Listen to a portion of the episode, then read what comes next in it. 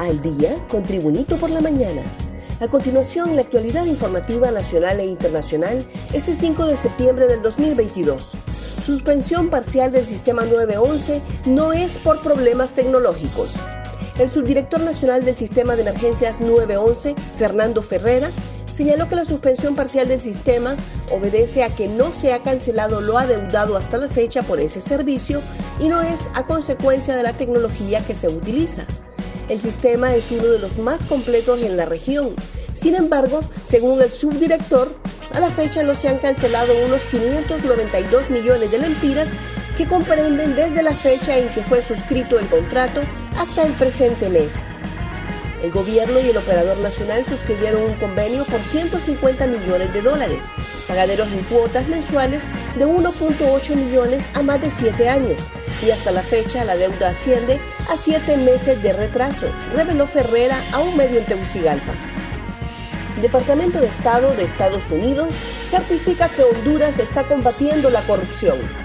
El Departamento de Estado de Estados Unidos certificó avances del gobierno en materia de seguridad, migración, transparencia y derechos humanos, según un comunicado oficial divulgado por la Casa Presidencial de Honduras una certificación mediante la sección 7045A2A de la Ley de Apropiaciones del Departamento de Estado, Operaciones extranjeras y programas relacionados indica que el gobierno de Honduras ha tenido considerables avances en la lucha contra la corrupción, la promoción de la transparencia y el respeto a los derechos humanos. Ministerio Público procesa más de 30 casos de pornografía infantil. Personal del Ministerio Público procesa más de 30 casos de pornografía infantil en el contexto de la lucha contra redes de pedófilos que operaban en su mayoría en ciudades como Tegucigalpa, San Pedro Sula y La Ceiba la jefe de la Unidad contra la Trata, Explotación Sexual Comercial y Tráfico de Personas del Ministerio Público, Marta Patricia González, denunció que los pedófilos captan a los niños para la producción de pornografía infantil a través de las redes sociales o de juegos en línea. Utilizan perfiles falsos haciéndose pasar por niños de la misma edad, fingiendo ser amigos o una persona conocida del menor de edad. Para ello utilizan las redes sociales como ser Instagram, Facebook, Twitter, Snapchat o WhatsApp se ganan la confianza de ellos, luego poco a poco les comienzan a pedir fotos y videos pornográficos, detalló La Togada.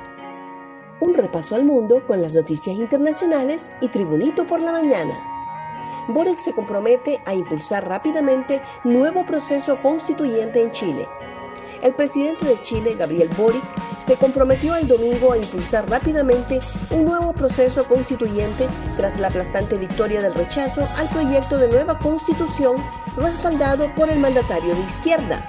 Me comprometo a poner todo de mi parte para construir un nuevo itinerario constituyente, dijo Boric en un mensaje a la nación tras el conteo de votos, que con el 99.4% de las pesas escrutadas arrojó un triunfo con el 61.88% del rechazo frente al 38.1% del apruebo. Más noticias nacionales con Tribunito por la Mañana. Hija de expresidente pide oración para su próxima audiencia el 28 de septiembre. Daniela Hernández, hija del expresidente Juan Orlando Hernández, publicó en su cuenta de Twitter un video pidiendo oraciones para que su padre le salga todo bien en la próxima audiencia el 28 de septiembre. Juan Orlando Hernández, expresidente de Honduras, fue extraditado a Estados Unidos por cargos de tráfico de drogas y armas de fuego. Este 28 de septiembre será la próxima audiencia de mi papá. Esperamos contar con sus oraciones y con su apoyo, dijo la hija del exmandatario.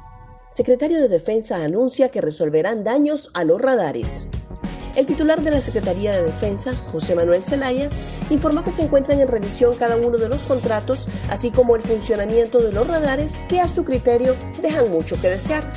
Hay que repararlos, invertir en ellos, sobre todo para tener una verdadera lucha contra el narcotráfico, para la defensa de nuestras fronteras marítima, aérea y terrestre. Nos toca solventar una deficiencia, también señalar a los responsables por alguna acción, ya sea de omisión o con propósitos que no se diera una verdadera lucha contra el narcotráfico en el gobierno pasado, indicó. Detienen a novia de atacante de Cristina Fernández. La novia del hombre acusado de intento de magnicidio contra la vicepresidenta argentina Cristina Fernández fue detenida y será indagada por la justicia según confirmaron este lunes a F fuentes policiales. La novia del acusado por intento de homicidio a la vicepresidenta, Brenda Uliarte, de 23 años, fue detenida en la noche del domingo y su teléfono celular fue incautado. En tanto, este lunes espera que la jueza federal María Eugenia Capuchetti, a cargo de la causa, disponga el momento en que comenzará a indagarla según las fuentes. Gracias por tu atención. Tribunito por la Mañana te invita a estar atento a su próximo boletín informativo.